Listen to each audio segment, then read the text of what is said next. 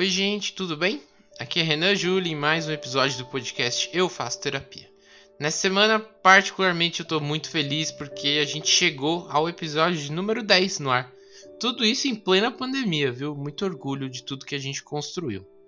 Para quem não sabe, o podcast faz parte do Projeto Calma, que nasceu com o objetivo de formar espaço de discussão sobre saúde mental. E aí a ideia é que a cada semana ou a cada 15 dias eu traga um convidado para me contar sua experiência com a psicoterapia. E ao final de cada episódio, a nossa psicóloga parceira e minha amiga, a Alicia Raichar, comenta o tema principal da conversa, trazendo reflexões e dicas sobre os assuntos discutidos. No episódio de hoje, eu conto com a presença muito querida da jornalista Débora Duarte, uma amiga que topou falar sobre o seu processo com a gente. Vamos ouvir como foi?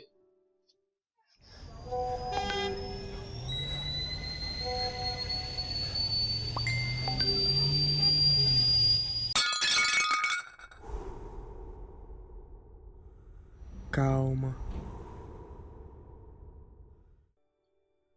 Olá, Debinha, Débora, não acredito que a gente voltou e a gente tá conversando aqui. Que legal. Eu só tô triste que é remoto, queria estar conversando pessoalmente, mas que. Poxa, total, total. Pessoal, para quem tá nos ouvindo, a, a Débora, Debinha, é uma colega jornalista incrível que a gente compartilhou a redação durante quase um ano. Eu nem lembro mais, porque faz um tempo, já faz uns anos, né, Débora? Acho que já faz uns três anos isso. É verdade. E, enfim, acho que eu, eu tava no começo de carreira, você também. E, e, eu já vi um potencial muito legal, foi uma experiência muito bacana. Debinha, eu compartilho uma história com você que eu acho que você não sabe, mas você foi minha primeira parceira de transmissão ao vivo na internet da história, sabia? Sério? Sua primeira live foi comigo? Foi. Massa! demais, né? Eu já tinha feito várias, eu fazia várias pela Tegni. Ah, demais, espetacular. É, eu tinha voltado lá e aí, enfim, vocês estavam lá, foi muito, foi muito legal. Eu nunca esqueço isso. Que legal! mas, mas Debbie, então eu queria perguntar para você, é, por favor, se apresente, fale um pouquinho sobre você, qual é a sua formação, o que, que você faz, o que, que você gosta de fazer, conta pra gente. Essa parte é sempre a mais difícil, né? é, bom, meu nome é Débora, Débora Duarte, eu sou formada em jornalismo, como eu disse, colega de profissão do Renanzinho, trabalhamos juntos é, como repórteres durante um tempo. É, e aí, depois que eu trabalhei quase dois anos como repórter, eu passei a trabalhar numa startup. Eu tô lá desde então, já vai fazer quase três anos. E eu trabalho numa startup de investimentos, até quem quiser conferir, chama YUB, YUBB, fazer o jabá. Mas eu lidero toda a parte de conteúdo por lá. E acho que é uma, um lugar que eu nunca imaginei estar, mas que hoje eu me vejo bem feliz é, no que eu faço. Assim. Acho que trabalhar em empresa sendo jornalista é interessante. É, quem está ouvindo aí que é de comunicação, é, vale a pena, se você está em dúvida aí de, de testar, acho que vale a pena testar. E Demais. isso, é, eu, eu gosto de falar que tem dois temas na vida que eu amo muito. O primeiro é feminismo, é meu tema preferido, eu falaria disso o dia inteiro. E o segundo é justamente autoconhecimento, que é o que a gente vai conversar aqui hoje, um pouquinho da minha experiência em relação a tudo isso, que é uma experiência recente. Mas queria deixar aqui meus parabéns para o projeto. É muito legal o que vocês estão fazendo. Acho que a proposta do, do podcast, de todo o projeto, é, é muito, muito digna, assim, e a gente precisa falar mais sobre a terapia. Então, estou muito feliz com o convite. Obrigada mesmo. Que isso, eu que agradeço.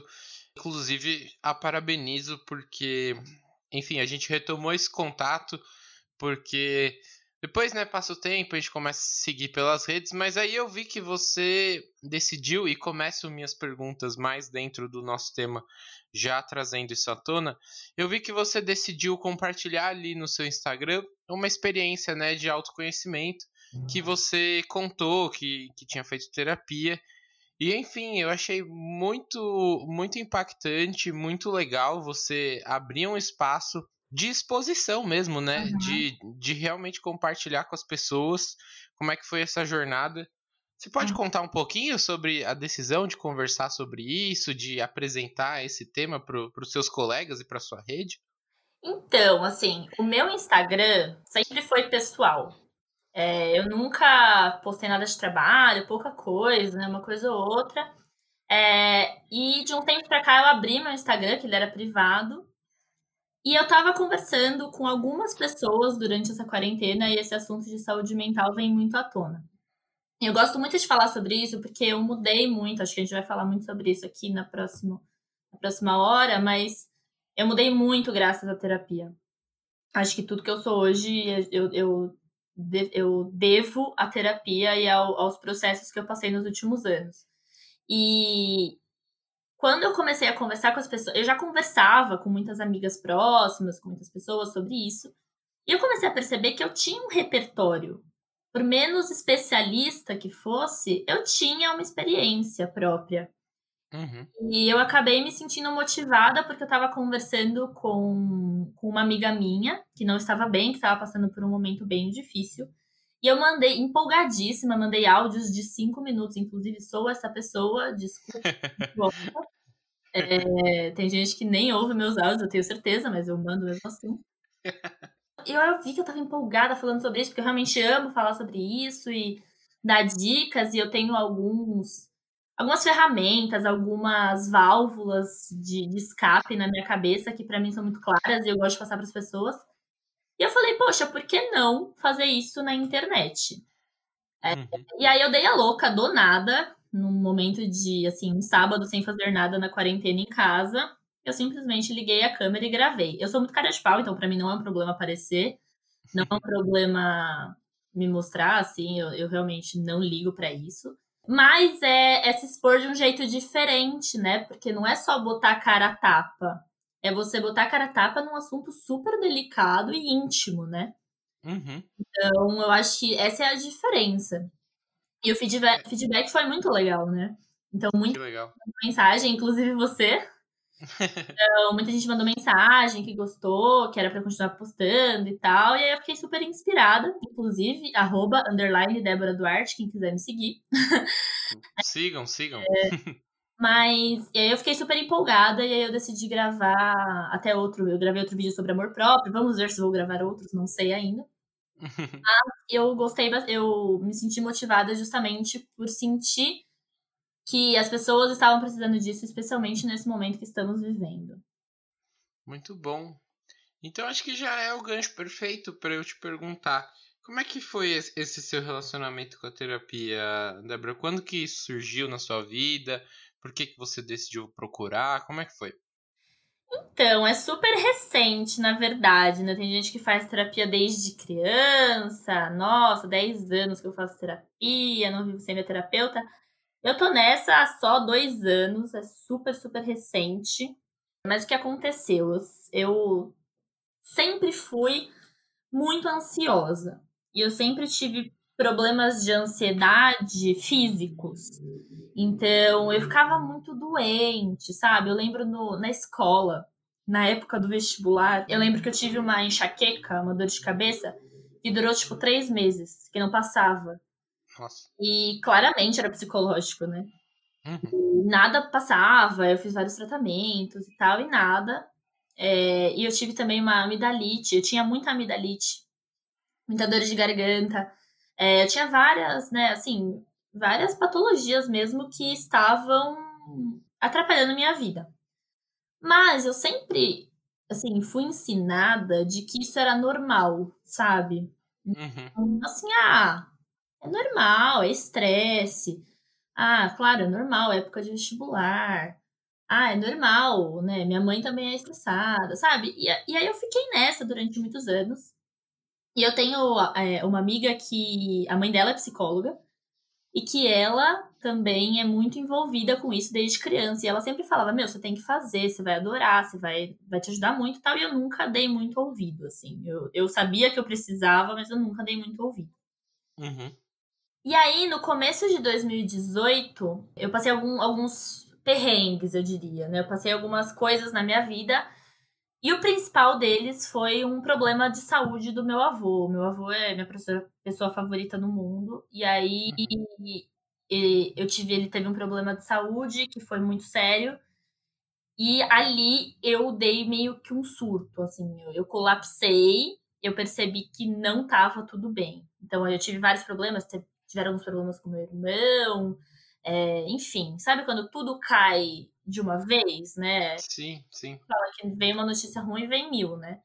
Uhum. E aí foi isso que aconteceu no começo do ano, e eu falei, chega, vou pra terapia, vou marcar uma psicóloga. Só que até aí, né, a gente marca naquele sei lá, eu tinha medo de ir, ela falar que eu sou louca, e ela falar que não tem jeito, e sei lá. e eu queria se passar na real. Eu não sabia o que, que eu tinha que falar, o que, que eu não tinha. E aí eu só fui. Eu só marquei e fui. Muito assim, despretensiosamente. Eu achava que ia ser uma coisa meio um tratamento como se fosse um tratamento médico mesmo, que eu ia uhum. e beleza, sabe? Eu nunca Sim. que era. Tipo assim, ai, nossa, estou num momento de colapso, está acontecendo muitas coisas ruins na minha vida, estou surtando, vou melhorar e minha vida vai seguir. E não é isso, uhum. né? Uhum. Não é a pegada. Isso, eu fui descobrindo aos poucos. E aí eu comecei a fazer terapia no começo de 2018. Comecei a me perceber de uma forma completamente diferente do que eu era antes comecei a querer mudar o que eu não gostava em mim, comecei a me sentir forte o suficiente para realmente mudar o que não fazia sentido. Então, meio que os problemas que me levaram à terapia foram de menos, sabe? Isso aí totalmente em background, uhum. ou mais é, na frente, assim, foram foi como eu lido com as coisas, né? Foi, foram as minhas é, percepções sobre a minha vida e sobre o mundo. Então, desde então, eu me sinto completamente diferente. Todo mundo ao meu redor diz que eu sou muito diferente. É, e eu acho que se, se você, né, que tá ouvindo, se você sabe que você precisa, é, se você tem alguma coisinha que te incomoda, que todo mundo tem, tem alguma coisinha que tira seus sonos, tem alguma coisinha que você gostaria de mudar, é, só olhando para dentro que você vai conseguir, porque é um trabalho muito doloroso, muito hum. difícil. Não é fácil, não é mágico, não é, nossa, faça terapia, seus problemas estão resolvidos. Pelo Não é um remédio, né? Não, não é um remédio. Eu acho que você arruma até mais problema quando você faz terapia. porque você encontra mais problema em tudo, e esse que é o bacana. Então, eu acho que é justamente o fato de você olhar para si, né, e, e quando você faz isso, você passa a analisar todos os seus atos, atitudes e também os seus pensamentos de uma forma que faça mais sentido, não só para você, mas quanto para as pessoas que estão à sua volta também. Então eu acho que é um efeito dominó, assim, sabe, em tudo. Uhum, com certeza. Você comentou da enxaqueca, né, Debinha? é engraçado, né? Porque eu comecei a, essa iniciativa aqui de conversar com as pessoas e ele é quase um exercício terapêutico. Às vezes eu me pego, sabe, é, concluindo coisas pelo, por meio dos outros, enfim, nessas trocas. E aí eu fico lembrando da minha infância. E como eu também sempre sofri muito com a enxaqueca, e eu sempre fui uma criança muito ansiosa também. E talvez eu não tenha feito essa relação de que a, a, enxaqueca mais agressiva que eu tive foi no período que eu passei mais problemas com o bullying, por exemplo. E eu nunca tinha pensado nisso, porque para mim elas estavam desassociadas. Mas é engraçado, né? Talvez tenha tido uma relação muito forte e eu nunca parei para pensar nisso. É, eu não, não posso te dizer com certeza, mas se eu pudesse apostar, eu diria que sim. É, porque eu acho, que, eu acho que a gente somatiza de uma forma, né? Quem é ansioso, quem é, é tem características desse tipo, é uma somatização bizarra, assim, bizarra, porque tudo que você sente no seu corpo é um reflexo da sua mente. Uhum. Dificilmente, assim, tem, se você parar pra, para pra pensar, você já ficou doente em algum momento da sua vida que você tava 100% bem? não fica. Não fica. Tipo assim, você só fica doente quando a sua imunidade está baixa, que significa que algo está acontecendo na sua vida. Então, assim, é muito, muito, muito para mim. Eu já tentei, é, na época eu lembro que eu fiz é, vários tratamentos de neuro, passei com vários médicos. E teve a enxaqueca e teve também esse episódio de amidalite, que eu fiquei meses com amidalite, tomava antibiótico atrás de antibiótico e não melhorava. E eu acho que a gente somatizar isso no nosso corpo, então, não só doenças, né? Eu falei de amidalite, enxaqueca, mas a gente não dormir direito, a gente sentir calafrios, é, sentir tremedeiras, sentir dores, dores né, nos, no, nos músculos, né? De, de tensão muscular, sintomas que a gente pode atribuir à questão psicológica, que eu, pelo menos, já passei por vários deles. É, eu acho que foi a Beatriz é, que participou do episódio 8, se eu não me engano, que ela falou: É, você chega num ponto que você acha que é normal é, uhum. é, chorar de medo porque você tem uma prova no dia seguinte, mas uhum. não é uhum. normal, né? Exatamente. e aí, Debia, nesse processo todo, o que, que, que, que você acha que mais te marcou? Porque peço desculpas, mas eu discordo. Eu acho que dois anos é um processo relativamente longo, assim. Uhum. Ainda mais com a potência que é que é tudo isso, assim. Eu, eu por exemplo, eu voltei, eu retomei em janeiro desse ano, então tô há sete meses. Eu acho que assim, foi uma coisa de um soco na cara do Renan do finalzinho de 2019 para esse que, que criou o projeto, que assim, é assustador. Então eu acho que dois anos eles são capazes mesmo de realmente girar a gente. Uhum. É, o que, que você acha que que mais mudou em você e na forma como você lida, né? Como você disse. Olha, eu acho que mais para mim foi foi uma, uma virada de chave, assim, foi quando eu descobri que eu só sou responsável pelo que me diz respeito. Eu não tenho controle sobre o que as pessoas fazem, eu não tenho controle sobre o que as pessoas pensam de mim, que era um problema muito grande que eu pensava e eu não tenho controle a fatores externos. Então, a única coisa que eu tenho controle é o que eu faço, o que eu posso fazer para solucionar, para, enfim, resolver, e como eu lido com o que acontece. Então, a partir do momento que eu descobri isso, e parece do jeito que eu falo, né? Eu, eu odeio esse papo às vezes, porque parece que eu tô falando de um remédio, né? Tipo, uhum. Belo dia eu acordei e eu disse, eu sou responsável. Não é isso, né? Uhum. falando aqui agora parece muito simples, mas não é, é, é um processo. Então, mas eu gosto, eu gosto muito de pensar nisso porque você não tem controle sobre nada, nada. Mas você pode controlar como você lida com tudo. Então eu acho que é aí que mora o segredo, principalmente para quem é ansioso. Porque a gente que é ansioso é muito difícil a gente lidar com coisas que fogem do nosso controle. Hoje eu entendo que o que importa é o jeito que eu vou lidar com aquilo e não o jeito como o que vai acontecer. Então eu percebo, né, assim, momentos práticos da vida, por exemplo. Uhum. Eu estou trabalhando, aí eu preciso entregar determinado, determinada coisa, e aí eu dependo de alguém para fazer alguma coisa, e eu já fico ansiosa que eu não vou entregar no tempo e que o meu planejamento fugiu do meu controle. Eu já, já ficava em pânico. Hoje em dia, assim, zero, zero, zero, zero preocupação em relação a isso, porque eu sei. Que delícia! Não, zero, tipo, zero. E, e, assim, eu tô falando do coração mesmo, porque realmente eu mudei muito em relação a isso. Eu continuo sendo planejada, eu continuo sendo organizada, eu continuo sendo controladora, mas eu sei que, assim, saiu da minha alçada, paciência, não tem mais nada a ver comigo. E até o nome do, do IGTV que eu postei lá no Instagram é Autoconhecimento e uma Vida Mais Leve. Que para mim é a chave. É como viver uma vida mais uhum. Não significa que é mais fácil, não significa que eu não surto ainda, não significa que eu não tenho os meus problemas, minhas inseguranças. O que significa que eu só vivo mais leve, durmo mais tranquila, faço minhas coisas mais de boa. E eu acho que é justamente isso que a gente precisa levar, assim, pro, é, da terapia. A gente, como a gente tira aquilo de uma sessão de que você está falando de si mesmo para justamente é, levar isso para uma, uma questão prática do dia a dia, né? Então, eu falo muito de válvulas. Então, a minha psicóloga sempre fala para mim, às vezes eu conto algumas histórias para ela, aí ela fala assim: tá, mas isso muda o que na sua vida? A gente tem muita mania de achar que tudo influencia, que tudo é negativo, que nada e, e quando a gente vê, na verdade, isso não muda nada. Determinadas coisas, claro, né? Não mudam nada na nossa vida. No, uhum. Pensando.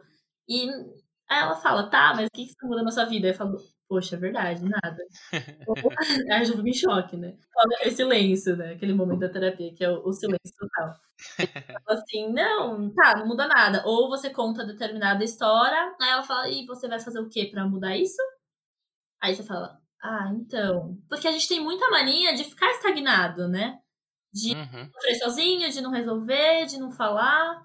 E quando a gente vê, a gente não consegue trazer isso pro, pro. a gente vê, né, muitas frases de efeito e coisas bonitas no, nas redes sociais, a gente não traz pra prática.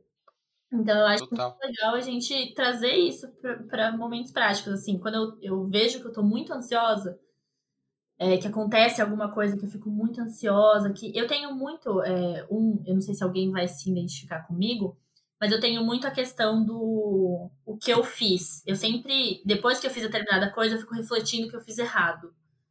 Então, uhum. sei lá, eu vou desligar aqui o podcast com você eu vou falar, nossa, não devia ter falado aquilo, ai meu Deus, porque aquilo. Não sei se alguém mais tem isso. Não, eu tô, tô contigo, tô contigo. Não é? Ai, porque é. eu falei aquilo, não devia ter falado aquilo, ai meu Deus. E aí, aí você já fica, você entra num loop infinito, aí começa a te dar calafrio, aí sei lá. E não tem sentido, porque são coisas que passaram que provavelmente não fizeram a menor diferença é, pra uhum. você, e é só você criando paranoia na sua cabeça mesmo. Então, nesses momentos, por exemplo, eu respiro fundo, né? Uma estratégia, acho que a gente sempre fala de respiração, mas é muito real, porque nada mais é do que falta de oxigênio no cérebro quando você está nervoso. Então, quando você oxigena seu cérebro, é mais fácil de você pensar. Então, respirar fundo e pensar racionalmente, tentar colocar o pé no chão. É, lembrando, claro, que eu não tenho nenhum problema psiquiátrico, né? Uhum. Às vezes isso tem diferença, né? Eu tô falando aqui numa questão psicológica, de terapia, de ser ansiosa por natureza, mas tem muita gente que tem que tomar remédio, que tem que fazer um tratamento psiquiátrico. Não, nunca foi o meu caso. Perfeito. Mas, né, porque acho que é importante. Ah, respirar para quem tá tomando um remédio antidepressivo não tem sentido nenhum essa dica, né? Inclusive, aproveito o espaço para indicar, pessoal, o episódio do Gabriel Távora, em que a nossa psicóloga Alicia, ela dá uma aula sobre as diferenças da psicologia e da psiquiatria e mostra por que os, os caminhos fazem sentido dessas duas dessas duas frentes e o que elas são, o que elas representam. Então é bem legal, Debinha, é muito bom, muito bom levantar isso, importantíssimo. Tem uma diferença, né? A gente às vezes também não pode banalizar que tudo vai ser resolvido com terapia. Tem muitos isso. físicos, né? Perfeito. E aí, Debinha, eu queria saber, por exemplo, essas coisas, né, que você falou. A, a minha psicóloga usou uma metáfora muito boa que são as sujeirinhas, né? Que depois você dá uma limpada, você vê realmente o que estava ali atrás. Uhum. E, e isso afetou muito, sim, afeta até hoje, a forma como eu me relaciono com as pessoas, né? Às vezes eu me pego e falo, vou, levo pra sessão, parece que, né, eu passei o pior dia do mundo por conta da atitude de XYZ, e aí eu vou ver e assim, na real, eu aumentei, criei uma expectativa, uma história em que a pessoa talvez só tenha falado, pode fazer? Tá bom. E ali eu já, nossa senhora, eu sei que é comigo e tal. Uhum. Mudou a forma como você se relaciona com o outro? Eu não sei se alguém já disse aqui essa frase, em algum, eu ouvi vários dos podcasts, eu não sei se em, todo, em algum eles foi dita, mas a gente faz terapia para lidar com quem não faz, né? então, eu amo essa frase, porque para mim é a maior verdade de todas. Mas assim, eu acho que muda a partir do momento que as pessoas veem que você mudou. Então, o, o, que as pessoas fazem que te atinge, ou que me atingiam, talvez hoje não atinjam mais. E talvez para a pessoa isso seja imperceptível, porque eu sou a mesma pessoa, eu tô ali conversando com ela, mas o jeito que eu lido com o que ela me disse muda. Uhum. Ao mesmo tempo, é, as pessoas que estão mais próximas a nós, eu acho que é, é impossível não notar mudança. Então, família, amigos mais próximos, que veem que você está sendo, lidando com as coisas de um outro jeito. Eu já ouvi várias vezes uma frase, até acho engraçado falar isso aqui, porque eu até comentei isso no IGTV, eu sou muito controladora. E quando eu percebi que isso era um problema, eu comecei a mudar, comecei a, a tentar me tornar menos controladora e puxar as coisas menos para mim. Deu certo 100%? Óbvio que não. Continuo sendo controladora, mas num nível um pouco mais baixo. E eu uhum. ouvi amigos meus, tipo, melhores amigos meus, falando assim: nossa, mas cadê a Débora que eu gostava? Mas cadê a Débora que cuidava de tudo? Mas cadê? Olha só. Sabe? Então, assim, as pessoas percebem. Eu acho que cai nas pessoas, só que você sabe que eu sei, né, que a Débora de agora é muito melhor do que a Débora que ele sente falta. Então, para mim, ok.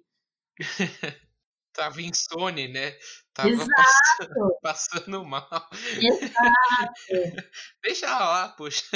Exato. Então, assim, muita gente não sabe, né, o que se passa. É, até hoje, eu sou uma pessoa que conto menos minhas coisas, que vivo mais no meu privado, que sou um pouco mais introspectiva, coisa que eu era zero, zero. Eu contava minha vida, assim, pro motorista do Uber.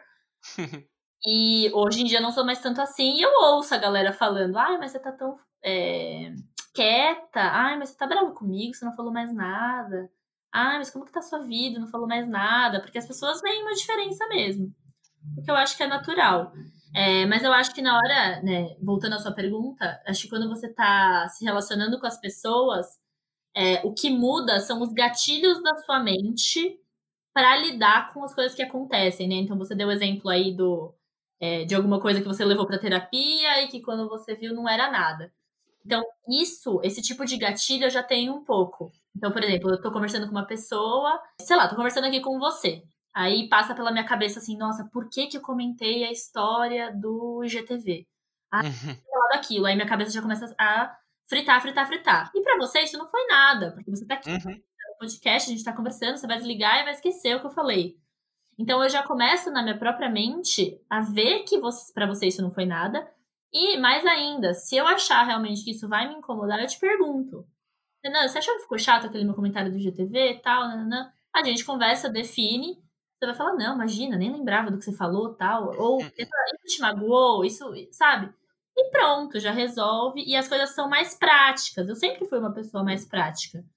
Eu acho que com isso é, é um gatilho interessante para as pessoas, porque às vezes as pessoas ficam se remoendo e uma simples mensagem resolveria eu tenho medo de, de conversar, de perguntar, porque eu acho que tudo que a gente leva para terapia é muito mais do outro do que nosso, né? A gente leva muito do que o outro pensou, o outro fez, o outro é, disse, o outro, sei lá, me mandou mensagem. E a gente acaba esquecendo que não é sobre isso a terapia, a terapia é sobre nós. Uhum. Então a gente precisa justamente buscar o equilíbrio entre o que é do outro, o que é nosso e o que tem no meio, que é o que a gente pode resolver, né? Que a gente pode conversar com a pessoa e deixar isso tudo mais claro. Então, eu acho que as relações interpessoais nesse sentido são a chave para qualquer vida plena, eu diria, né? Porque é impossível viver sozinho. Brincadeira. É possível sim, a gente tem que. é, é engraçado, né? Você trouxe esse exemplo, por exemplo, do controle. Eu, quando fui pro, pela primeira vez, e nessa também, eu, eu fui buscando um pouco mais de controle, né? É engraçado, uhum. porque eu me sentia muito levado. E, e aí eu tinha muito medo de tomar algumas decisões, e aí eu não me pegava sendo uma pessoa que, que decidia, sabe? Uhum. E, e aí no fim só ia, só consentia. E, e aí, enfim, foi isso, encontrar o meio termo. Hoje, tipo, às vezes eu chego decidido, que é uma coisa que até impressiona mesmo às vezes. Tipo, nossa, o, o Renan tá lá então, mandando e desmandando, como é. assim? É isso mesmo. É isso sim, vai ter que me engolir. e é engraçado. E outro exemplo também sobre essa a força do diálogo, né? Que acho que foi basicamente isso que você falou. Uhum. Às vezes conversar, né? Uhum. Eu tava num período, por exemplo, com um pouco de dificuldades com os meus pais. E aí eu percebi que a gente não estava conversando. É, eu estava muito estressado por conta de um monte de coisa. E, e aí eu estava externalizando, até colocando eles no meio de uma conta que eles não tinham nada a ver. Uhum. E aí eu fui, fui, sentei com a minha mãe e perguntei. ela falou, tipo, ah, não, acho que você tá acho que você mudou, acho que você tá sendo um pouco cruel com a gente. E aí foi aquele tapa na cara, né? é. né? Você fala, nossa senhora, como assim? Minha mãe tá falando isso. É. Mas aí você respira e fala, tipo, ok, é, aqui tem alguma coisa, sabe? E acho que é o, o exemplo de, de ter coragem de, de falar e de ouvir, ele tá muito nesse, nesse ciclo de aprendizado, né? É, assim, eu não eu não sou uma pessoa que guardo coisas, normalmente eu falo, falo até demais, justamente os exemplos aqui que eu dei você deve ter percebido. Normalmente eu me arrependo de ter falado muito, de não ter falado. Mas eu acho que quem não fala sofre mais. Não sei se é o seu caso, mas não é o meu, mas eu acho que quem tá ouvindo vai ter muita gente que pensa assim.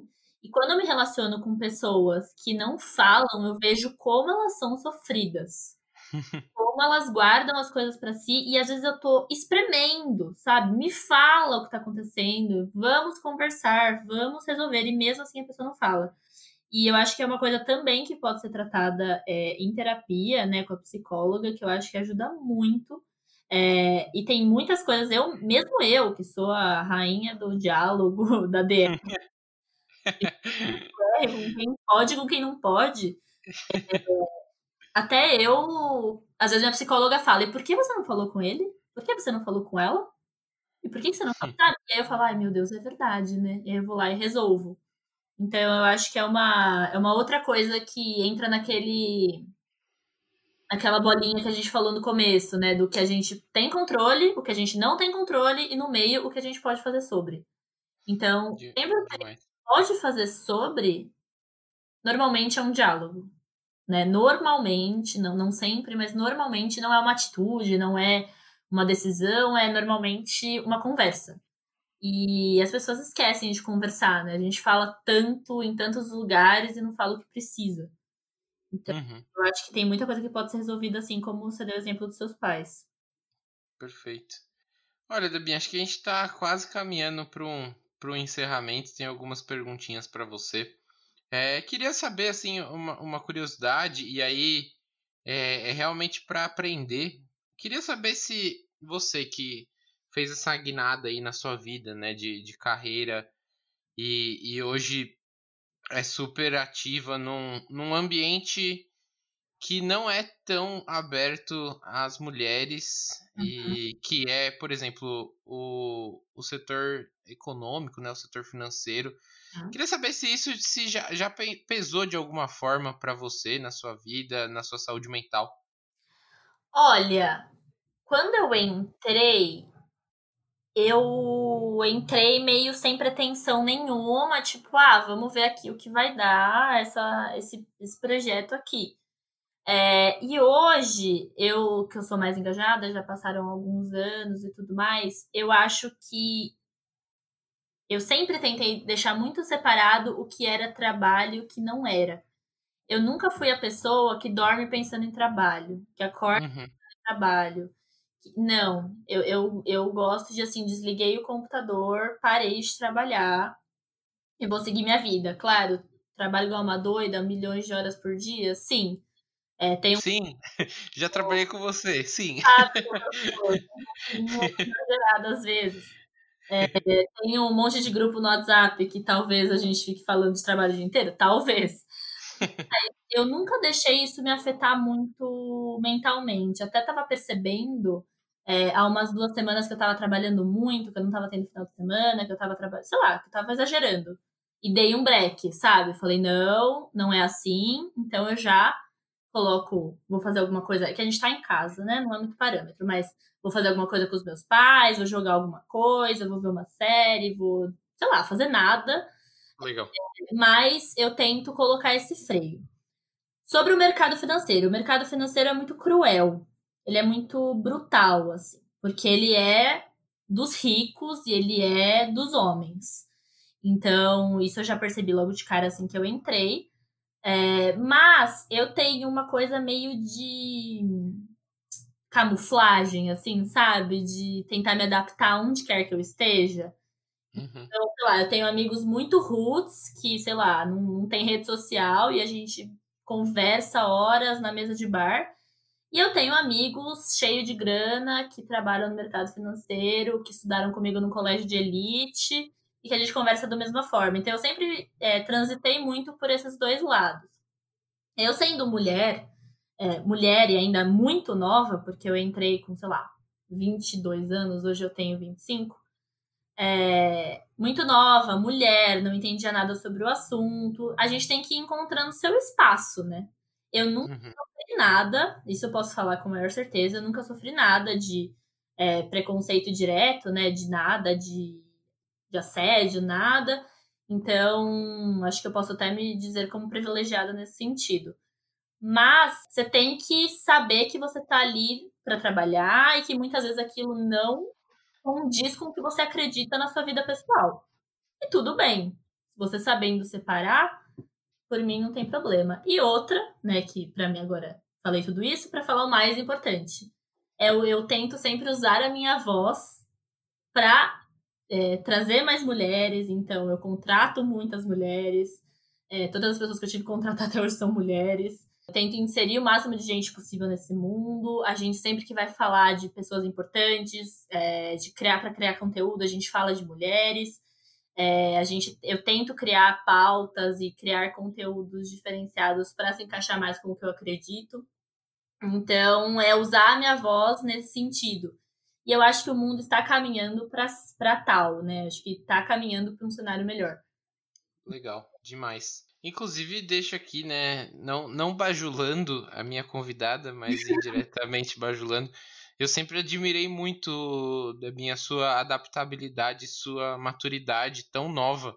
Que massa, é, se pensar é. quatro anos atrás, porque ali, né, eu tava numa condição que eu era mais velho que você e, e eu já eu falava, caralho, que, meu, que, que mina foda em comportamento, assim, eu quero tentar encontrar esse padrão de adaptabilidade. Então, acho que é uma marca sua, super relevante. Assim. Ah, obrigada. A gente já fez muita coisa juntos, né? Foi, foi. Mensagem, eu tava olhando nossas matérias, a gente já fez muita coisa. É, e a gente sempre foi meio família lá na redação, todo mundo muito próximo, e eu acho que é o que eu tenho hoje no meu trabalho atual, né? Que até por causa disso eu não posso falar muito, essa questão de amizade, de companheirismo com os meus colegas de trabalho. Uhum. Faz muita diferença para a saúde mental. É aquele negócio de você gostar de trabalhar, não só porque você gosta do trabalho, mas porque você gosta das pessoas. Isso para mim faz muita diferença. Então, eu tinha isso na redação, sempre tive e tenho hoje também é, no meu trabalho atual. Então, eu acho que é isso faz muita diferença também. Nesse sentido, eu sou super privilegiada, não sou aquela pessoa que chega do trabalho e chora, sabe? Porque aí já fica uhum. difícil também. Uhum. Bom, Debinha, fico muito feliz de ouvir tudo isso, porque, enfim, é, é legal para quem estava alguns anos sem, sem trocar uma ideia. Ah, é, ver, ver, tudo isso. E aí, queria fechar. Eu tenho duas perguntas. É mais uma coisa de, de conclusão mesmo. Assim, se, se você olhasse para a Débora ali de dois anos atrás e para você hoje, o que, que você acha que mais mudou? E aí, a minha última pergunta, que é tradicional, faço para todo mundo, é se você recomenda terapia para as pessoas. Olha, o que mais mudou foi que eu hoje sei que eu sou capaz de qualquer coisa. Qualquer coisa, porque a gente pode mudar, a gente pode ficar do jeito que a gente quiser, a gente pode sair da nossa zona de conforto. Como eu disse, é muito difícil, mas eu, eu, sou, eu sou capaz, assim. Eu tenho hoje plena convicção de que eu sou capaz de qualquer coisa. Então, acho que eu, eu por mais que eu sempre, nunca tive muito problema assim em relação à minha é, aparência, autoestima, mas eu não me amava nesse sentido. Eu acho que com a terapia eu passei a ver que eu sou capaz de qualquer coisa. Então acho que isso foi o que mais mudou. E se eu indico, meu Deus, meu Deus, não sei nem o que te dizer. Tenho vontade de pegar o celular das pessoas e marcar para elas. Aliás, já fiz isso com uma pessoa. então, eu indico muito. É... Mas eu acho que tudo tem seu momento. Total, total. É, eu acho que se você não marcou até agora, você sabe por que você não marcou. Eu sabia porque eu nunca tinha marcado. É, e talvez ainda não seja esse momento. Ou talvez você faça e não goste, pode acontecer também. Que tudo acontece no momento certo. Eu, eu até ia falar agora, ah, queria muito ter começado antes, mas acho que não. Acho que foi tudo no, na hora ideal, assim, da minha vida. Concordo, assim. Eu não, eu não sou um cara, por exemplo, de muita fé, mas eu acredito muito no, no tempo das coisas. Parece uhum. que, enfim, elas vão se encontrando. E é por e com isso eu, fecho, Debinha. Agradeço de coração você ter cedido seu tempo e seu carinho aqui em se abrir e conversar comigo. Foi muito legal. Eu tô muito feliz que a gente retomou esse contato e acho que agora, enfim, tá retomado, né? Vamos, a gente pode agora, passando nessa quarentena, tudo isso, vamos, vamos retomar, né? Vamos, nossa, muito parabéns pelo, pelo projeto. Acho que é casa muito com o que eu, tudo que eu acredito, então fiquei muito feliz mesmo com a sua mensagem. E sou muito fã do seu trabalho mesmo, mesmo, mesmo. Espero que continue aí, que esse projeto voe. Tamo junto, Debinha. Obrigado demais. Então, valeu. Um beijão. Um beijo. Obrigada, gente. Olhar da Alicia. Oi, Ali, tudo bom? Oi, Renan, tudo ótimo. E você? Tudo ótimo também. E aí, como é que foi essa semana? O que, que você quer retomar? Semana passada foi um, um tema duro, né? Um tema uhum. forte que a gente tocou em feridas aqui muito interessantes. Eu gostei muito da forma que você abordou. É... E você tinha deixado um exercício, uma reflexão. Você quer falar mais sobre isso?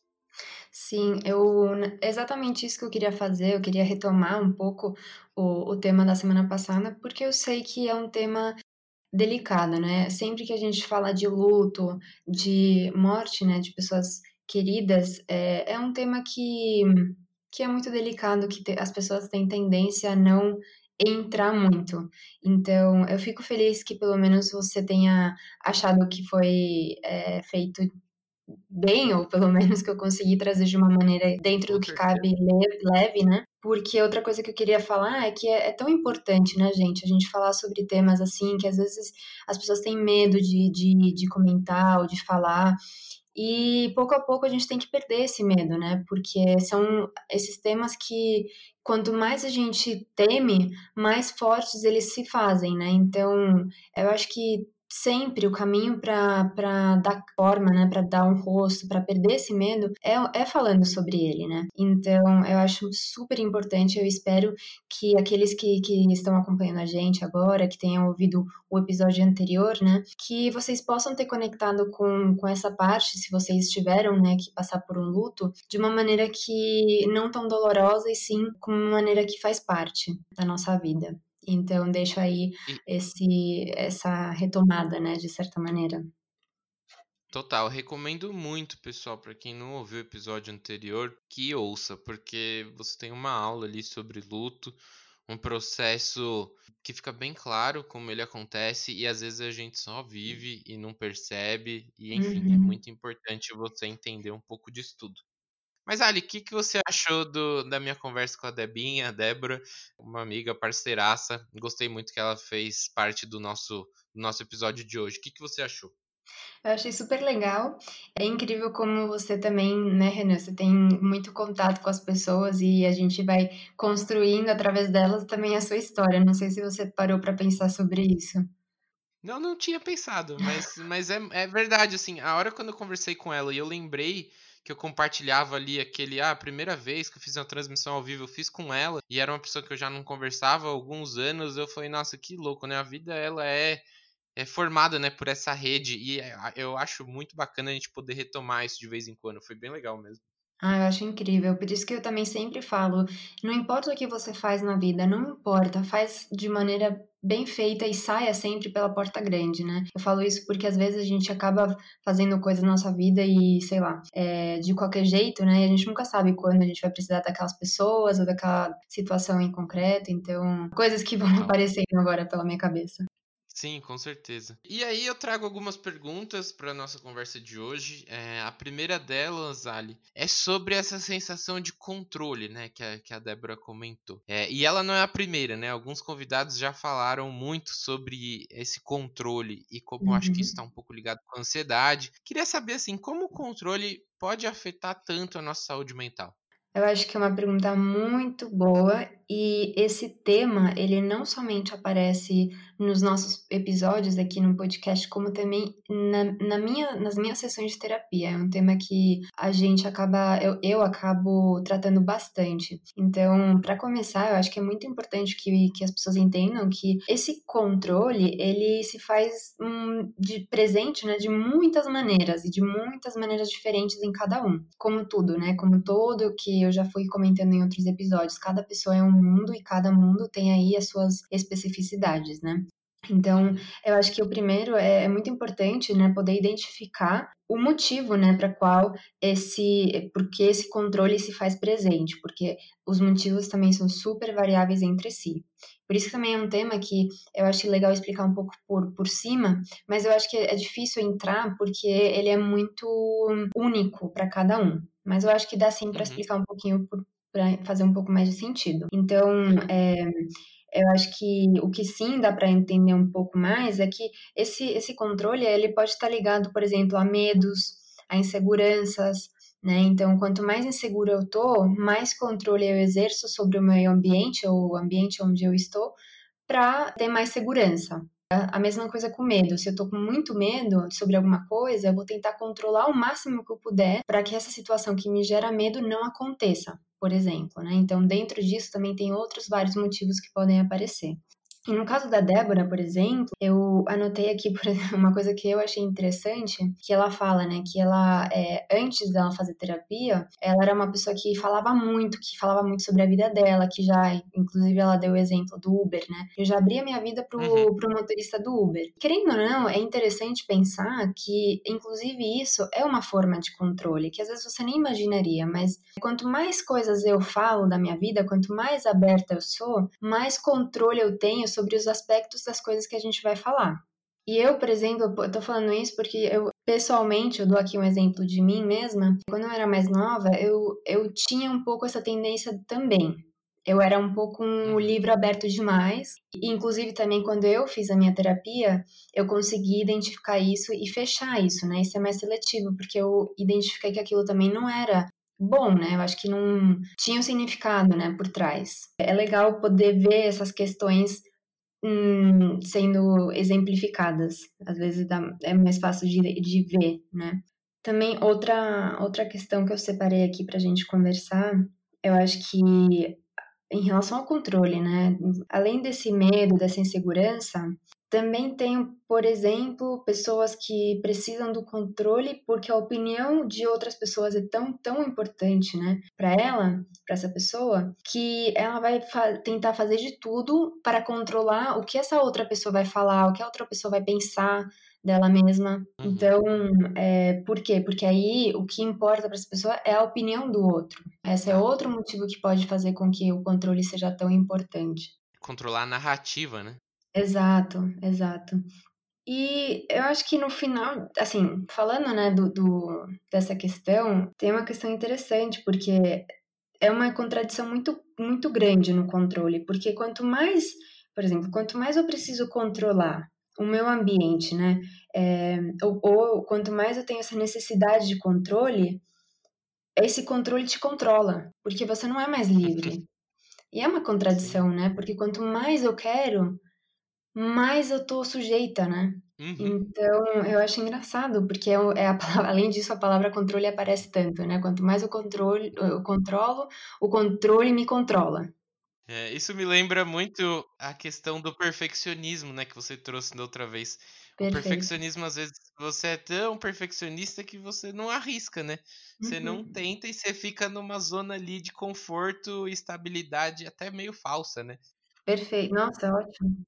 Não, e tá, e tá perfeito, realmente. Eu acho que é, são essas coisas que, que quando a gente coloca dessa forma, faz mais sentido e a gente consegue ver quão absurdo chega a ser. E, e, e claro, quando a gente pensa né, em controlar a narrativa do outro, como você falou, ou o, o nosso ambiente, enfim, Querendo ou não, gente, são coisas impossíveis de controlar. Então é o que a Débora falou, né? Eu só, eu só sou responsável por aquilo que se refere a mim mesma. E é realmente isso. Eu acho que isso que ela trouxe eu achei bem. Uma outra questão que eu trago, Ali, é sobre essa, né, essa transformação, né? Eu queria saber assim, quão comum pode ser, né, a gente se descobrir pessoas diferentes durante a jornada da terapia. Uma Débora ali que começou a se importar menos em dar conta de tudo. Citei o meu exemplo até de um Renan mais protagonista que antes deixava as coisas acontecerem. O quão comum pode ser essa, essa, isso na jornada das pessoas? Nossa, eu acho que não somente é comum, como eu te diria que é 99% o que acontece quando uma pessoa realmente se entrega ao processo, ao processo terapêutico é, todo mundo muda. Assim, é muito transformador, porque primeiro que a gente já fazendo ou não terapia, a gente muda. A gente não é a mesma pessoa que a gente era faz cinco anos, por exemplo. Então, só que o que acontece? Quando a gente faz um processo terapêutico, a gente entra em, uma, em um processo de autoconhecimento. Às vezes a gente é, vive a nossa vida de uma maneira tão, é, tão igual, né? Tão monótona, eu diria, tão no automático, que chega um ponto em que a, a pessoa ela já não tem nem claro que é necessário para ela, né? Qual que é o limite dela, o que, que, que, que ela gosta, o que, que ela não gosta. Ela vive a vida de uma maneira em que ela não se faz essas questões, né? Por exemplo. Então, quando a pessoa ela vem para terapia, ela vai aprender a se conhecer e a conhecer todas essas questões que estavam escondidas, né? Ou que, é, que estavam uhum. sempre lá, mas ela não estava dando luz. Essa pessoa não estava dando, né, importância. Então, é normal, então, que as pessoas mudem, até porque a gente quebra né, os padrões de comportamento que até o momento não eram positivos ou que não eram satisfatórios, a gente muda né, esses padrões para algo que funcione. Então, é, eu acho que, por exemplo, uma coisa que eu também acabo é, conversando aqui na terapia com algumas pessoas, que quando essas, essas mudanças acontecem, elas não, não acontecem somente para a própria pessoa que está trabalhando aquilo, é, é uma mudança para as pessoas que estão ao redor dessa pessoa. Né? É o que a Débora falou, muito bem é, colocado, né? É o fato de uma amiga, né, falar, nossa, e cadê a Débora, né, que organizava tudo, que fazia tudo?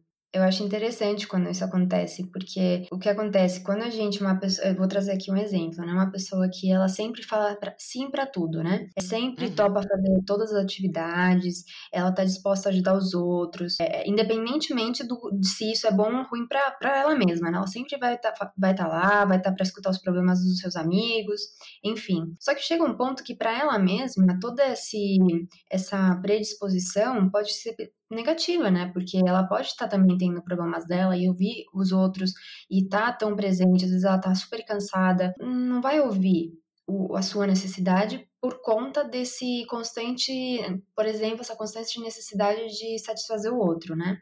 E aí, para os outros, isso é ótimo.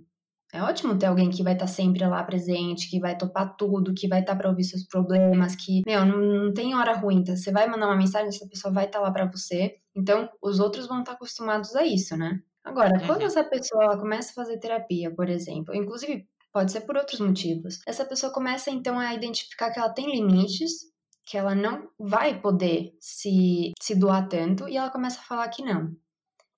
Opa, aí tá, alguma coisa tá acontecendo. Ela vai falar que, por Cadê, exemplo. Né? Cadê Exato. aquela pessoa que eu sempre contei? É. Uhum. É. Então, a primeira vez né, que ela começa a falar não, o outro vai pensar, nossa, o que que tá acontecendo? Cadê, que, cadê uhum. essa pessoa que nem você falou?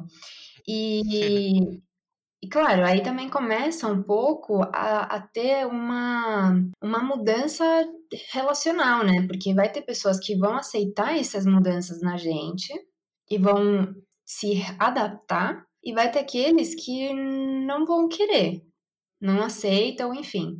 E aí, aí é responsabilidade de cada um também, né? Mas uhum. eu acho que também é, e é tão importante você identificar né, esses seus limites, inclusive é, perder o medo de falar não. É, e ter muito claro que tem muitas maneiras também de falar não, né? É, eu acho que também quando a gente começa a elaborar essa questão de você identificar seu limite e de você começar a falar que não, a gente não tá falando de ser rude, ser grosseiro, falar, não, não quero, não quero mais, acabou pra mim. Não, eu só tô falando de, de, de ser é, assertivo, né, na sua fala com o outro também. Né? Claro. De falar, olha, eu agradeço o seu convite, mas eu não tô muito legal, eu preferiria ficar um pouco comigo mesma. Eu acho que é uma forma de, de respeito tão grande com consigo mesma que o outro, inclusive, pode aprender muito dessa dessa forma nova de funcionar. Inclusive, esse, esse mesmo exemplo da Débora, que ela fala, né, é, que o amigo perguntou, nossa, cadê essa, essa Débora que antes é, organizava tudo, que fechava tudo pra gente? Porque pode ser um momento bom, né, para ele também se posicionar para essa pessoa, tomar a iniciativa e a responsabilidade de tomar esse papel, né? Então, com certeza quando a gente fala né, de começar um processo terapêutico, tem um momento que eu também aviso os meus pacientes disso, né? Porque são mudanças que para eles são muito positivas, mas que às vezes os outros podem não entender como tal, né? Então, uhum. tem sempre que fazer um pouco de, de aviso, né? De, do que esperar, claro. né? Do que vai ser. Com certeza, e trazendo um pouquinho assim da minha experiência, quando eu, eu decidi retornar né, ao processo, eu, eu fiquei com medo, porque eu sabia que isso ia me mudar. E eu tava com medo da mudança, assim. Por mais que eu quisesse mudar, né? Você acaba construindo, né? Uma zona de conforto ali. E assim, inevitavelmente eu mudei, claro, mas eu tive esse medo e talvez isso passe até na cabeça das pessoas, né? Mas enfim, eu acho que existe um gráfico em de que, é, de que essa mudança é positiva, eu acho, na minha opinião, Sim. É, gente, eu acho que também o que o Renan trouxe, eu acho muito importante, é esse medo da mudança é muito válido, né? Eu acho que é, é, é não é real a gente falar aqui que não é normal sentir medo, ou não, você, vai na primeira e você já perde o medo. Não, gente, o medo ele, ele acompanha muito, muitas sessões e ele está presente em muitas coisas na nossa vida, né? Mas ele também tem a sua função. Eu acho que é importante também dar espaço para esse medo. E, e também explicar aqui, gente, que a mudança que a gente fala não é uma mudança do tipo se olhar no espelho e não se reconhecer mais, ou falar de uma maneira super diferente da sua, ou, por exemplo, imaginar um filme de, sei lá, da Marvel, na qual um dia você acorda e você é outra pessoa. Não é esse tipo de mudança que a gente fala, tá, gente? É uma mudança interior, é uma mudança na maneira de, de se olhar, né, de, com mais carinho, mais amor, enfim, de, de, de se relacionar com o outro. É, o exemplo da Débora acho que é muito bom, né? Porque você vê ali, né, um encontrar ali o, o de autoconhecimento mesmo, né? O seu eu, mas ainda é você, né? É só uhum. afinando algumas questões, né? É, essa é a impressão que eu tenho. Com certeza, e, é descobrir coisas que estavam lá, né? E dar importância para elas.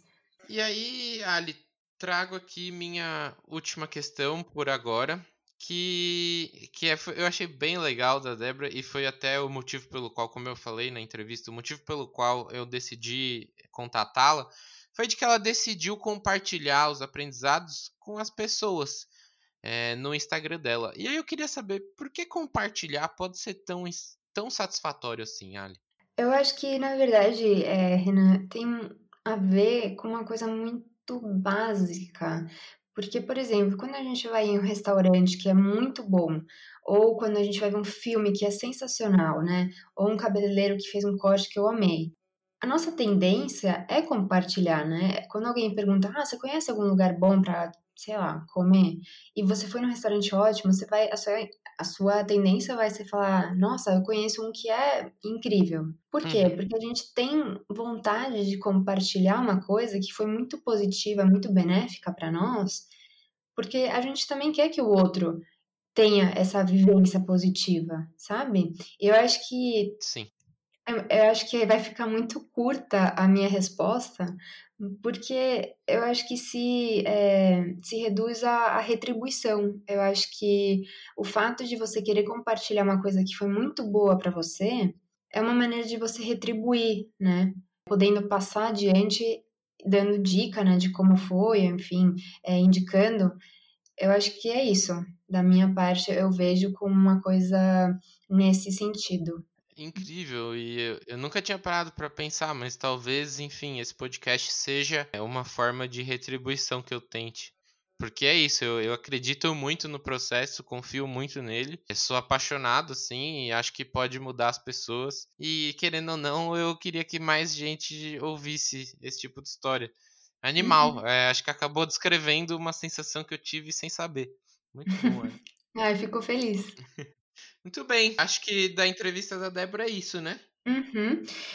E na verdade, então, fazendo aqui o, o, o, gancho, né, do que a gente acaba sempre fazendo no finalzinho, esse exercício, então, já que a gente conversou sobre o controle, eu vou enfocar um pouco mais nesse aspecto. Então, eu acho que o primeiro passo, né, para a gente poder fazer esse exercício é a identificação. É identificar né? Se você tem uma tendência, se você tem, sente a necessidade de ter esse controle, né, em diferentes aspectos da sua vida, em relação a a narrativa do outro ou alguma coisa que está acontecendo ao seu redor, se você gostaria ou você sente a necessidade que fosse do seu jeito, da maneira que você imagina. Eu acho que é importante você identificar isso para então poder começar a trabalhar com isso, né? Porque também não adianta a gente passar exercícios ou passar coisas que não façam sentido.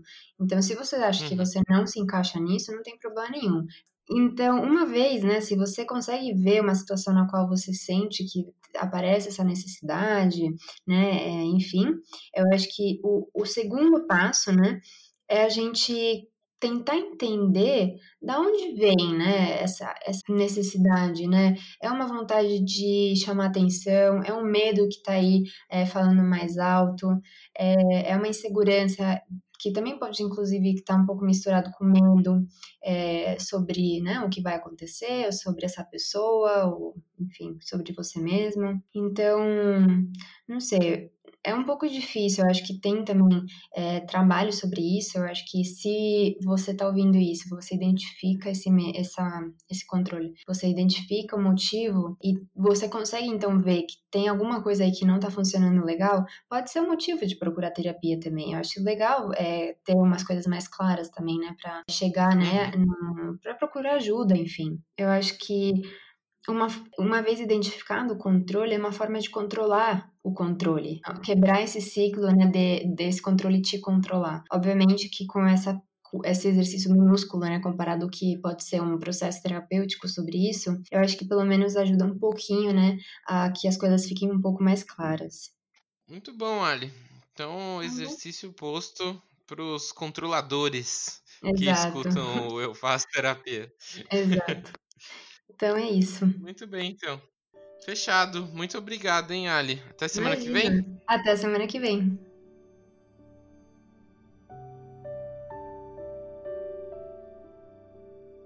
É isso por hoje, pessoal. Agradeço a companhia e espero contar muitas histórias ao longo do projeto. Se você quiser saber mais sobre o Calma, enviar perguntas para a Alicia ou até mesmo participar do podcast, é só buscar o nosso perfil no Instagram, arroba projeto calma, e nos enviar uma mensagem. Um abraço e até mais!